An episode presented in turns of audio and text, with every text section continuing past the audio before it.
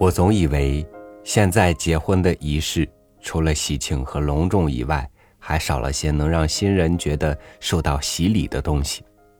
而旧俗里的拜天地，能不能给人这种感受呢？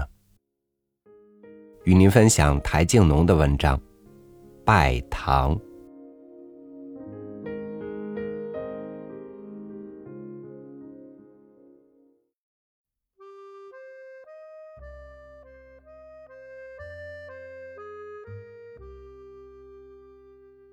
黄昏的时候，汪二将蓝布夹小袄托蒋大的屋里人当了四百大钱，拿了这些钱。一气跑到吴三元的杂货店，一屁股坐在柜台前破旧的大椅上，椅子被坐得咯咯的响。哪里来，老二？吴家二掌柜问。从家里来，呃，你给我请三股香，收二十张黄表。啊，弄什么呢？人家下厨子托我买的。那么不要蜡烛吗？他妈的，将蜡烛忘了。那么就给我拿一堆蜡烛吧。吴家二掌柜将香表、蜡烛裹在一起，算了账，付了钱。王二在回家的路上走着，心里默默的想：同嫂子拜堂成亲，世上虽然有，总不算好事。哥哥死了才一年，就这样，真有些对不住。转而想，要不是嫂子天天催，也就可以不用磕头，糊里糊涂的算了。不过他说的也有理，肚子眼看一天大似一天，要是生了一男半女，到底算谁的呢？不如索性磕了头，遮遮羞。反正人家是笑话了。走到家，将香纸放在泥砌的供桌上，嫂子坐在门口迎着亮上鞋。都齐备了吗？他停了针，向着汪二问：“都齐备了，香、烛、黄表。”汪二蹲在地上，一面答。一面擦了火柴，吸起旱烟来。为什么不买炮呢？你怕人家不晓得吗？还要放炮？那么你不放炮，就能将人家瞒住了？他深深的叹了一口气。既然丢了丑，总得图个吉利，将来日子长。要过活的，我想啊，要买两张灯红纸，将窗户糊糊。啊，俺爹可用告诉他呢。告诉他做什么？死多活少的，他也管不了这些。他天天只晓得问人要钱灌酒。他气愤的说。夜里还少不掉牵亲的。我想找赵二的家里同田大娘，你去同他两个说一声。我不去，不好意思的。哼！他向男人重重的看了一眼。要讲意思，就不该做这样丢脸的事。他冷俏的说。这时候。汪二的父亲缓缓的回来了，右手提个小酒壶，左手端着一个白碗，碗里放着小块豆腐。他将酒壶放在供桌上，看见了那包香纸，于是不高兴的说：“妈的，买这些东西做什么？”汪二不理他，仍旧吸烟。又是许你妈的什么愿？一点本事都没有，啊！许愿就能保佑你发财了？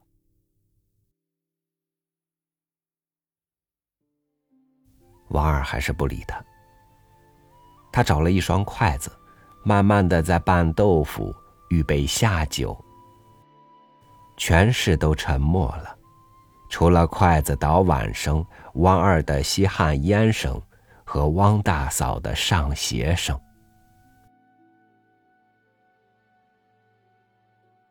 镇上已经打了二更，人家大半都睡了，全镇归于静默。他趁着夜静，提了灭边的小灯笼，悄悄的往田大娘那里去。才走到田家嫡禅门的时候，已听到屋里纺线的声音。他知道田大娘还没有睡。大娘，你开开门，还在纺线呢。他站在门外说：“啊，是汪大嫂吗？在哪里来呢？二更都打了。”田大娘早已停止了纺线。开开门，一面向他招呼。他坐在田大娘纺线的小椅上，半晌没有说话。田大娘很奇怪，也不好问。终于，他说了：“大娘，我有事。就是……”他未说出，又停住了。真是丑事！现在同汪二这样了，大娘，真是丑事。如今有了四个月的胎了，他头是深深的低着，声音也随之低微。我不恨我的命该受苦，只恨汪大丢了我，使我孤零零的，又没有婆婆。指着一个死多活少的公公，我好几回就想上吊死去。哎，汪大嫂，你怎么这样说？小家小户守什么？哎，况且又没个牵头，就是大家的少奶奶，又有几个能守得住的？现在真没有脸见人。他的声音有些哽咽了，是不是想打算出门呢？本来应该出门，找个不缺吃不缺喝的人家。不呀，王二说，不如磕个头。我想也只有这一条路。我来就是想找大娘你去，要我牵亲吗？说到千金，真丢脸。不过要拜天地，总得要旁人的。要是不恭不敬的也不好，将来日子长，还要过活的。那么，总得还要找一个人。我一个也不大好。是的，我想找赵二嫂。对啦。他很相依，我们一阵去。田大娘说着，在房里摸了一件半旧的老蓝布褂穿了。这深夜的寂静的帷幕将大地紧紧的包围着，人们都酣卧在梦乡里，谁也不知道大地上有这么两个女人，依着这小小的灯笼的微光，在这漆黑的帷幕中走动。渐渐的走到了，不见赵二嫂屋里的灯光，只听见房内有什么声音，知道他们是早已睡了。赵二嫂，你睡了吗？田大娘悄悄的走到窗户外说：“是谁呀？”赵二嫂丈夫的口音：“是田大娘吗？”赵二嫂接着问：“是的，二嫂，开开门，有话跟你说。”赵二嫂将门开开，汪大嫂就上前打招呼：“二嫂已经睡了，又麻烦你开门。”怎么，你两个吗？这夜黑头从哪里来呢？赵二嫂很惊奇的问：“啊，你俩到屋里坐，我来点灯。”不用，不用，你来，我跟你说。田大娘一把拉了他到门口一棵柳树的底下，低声的说了他们的来意。结果赵二嫂说：“我去，我去，等我换件褂子。”少卿，他们三个一起在这黑的路上缓缓走着了，灯笼残烛的微光更加暗弱。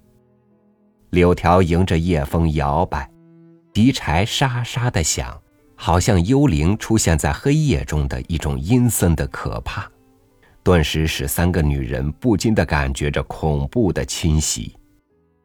汪大嫂更是胆小。几乎全身站立的要叫起来。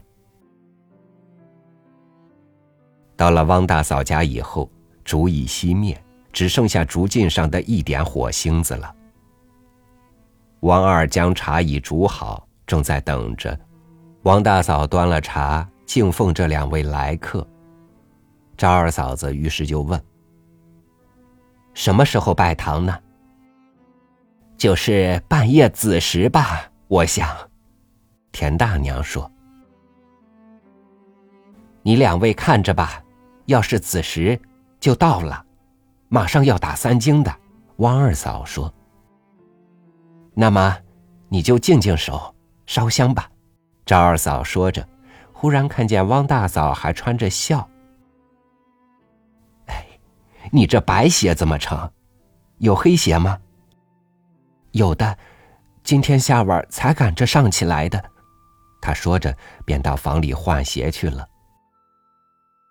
扎头绳也要换大红的，要是有花还要带几朵。田大娘一边说着，一边到了房里帮着他去打扮。王二将香烛都已烧着，黄表预备好了，供桌捡得干干净净的。于是，轻轻的跑到东边墙外半间破屋里，看看他的爹是不是睡熟了，听在打鼾，要放下心。赵二嫂因为没有红毡子，不得已将汪大嫂床上破席子拿出铺在地上。汪二也穿了一件蓝布大褂，将过年的洋缎小帽戴上，帽上小红结系了几条水红线。因为没有红丝线，就用几条棉线替代了。汪大嫂也穿得周周正正的，同了田大娘走出来。烛光映着陈旧褪色的天地牌，两人恭敬的站在席上，顿时显出庄严和寂静。站好了，男左女右，我来烧黄表。田大娘说着，向前将表对着烛焰燃起，又回到汪大嫂身边，磕吧，天地三个头。赵二嫂说：“汪大嫂本来是经过一次的，也倒不用人扶持，听赵二嫂说了以后，却静静的和汪二磕了三个头。”祖宗三个头。王大嫂和汪二仍旧静静的磕了三个头。爹爹呢？请来，磕一个头。哎，爹爹睡了，不要惊动吧，他的脾气又不好。王二低声说：“好吧，那就给他老人家磕一个堆着吧。”哎呃，再给阴间的妈妈磕一个，还有，给阴间的哥哥也磕一个。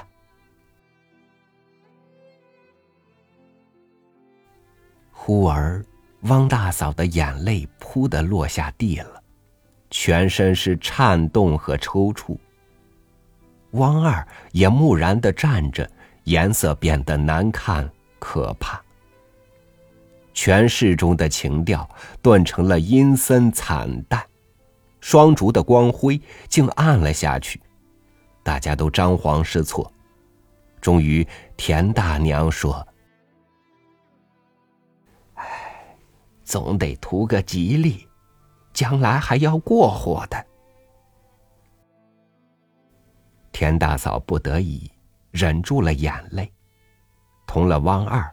又呆呆的磕了一个头。第二天清晨，汪二的爹爹，第二天清晨，汪二的爹爹提了小酒壶，买了一个油条，坐在茶馆里，给你老头道喜啊！老二安了家。推车的吴三说：“道他妈的喜！”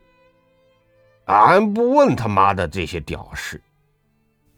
王二的爹爹愤然的说：“以前我叫王二将这小寡妇卖了，凑个生意本儿。他妈的他不听，居然他两个弄起来了。也好，不然老二到哪里安家去？这个年头。”林画眉龙的齐二爷庄重的说：“好在肥水不流外人田。”好像摆花生摊的小金从后面这样说。王二的爹爹没有听见，低着头，还是默默的喝着他的酒。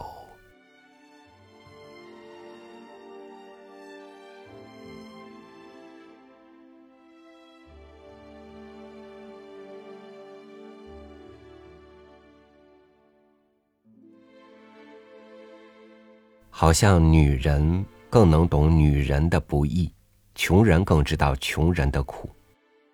但是苦难又算得了什么呢？咬咬牙挺过去，清苦的日子，仿佛也能品出甜的滋味。感谢您收听我的分享，我是朝雨，祝您晚安，明天见。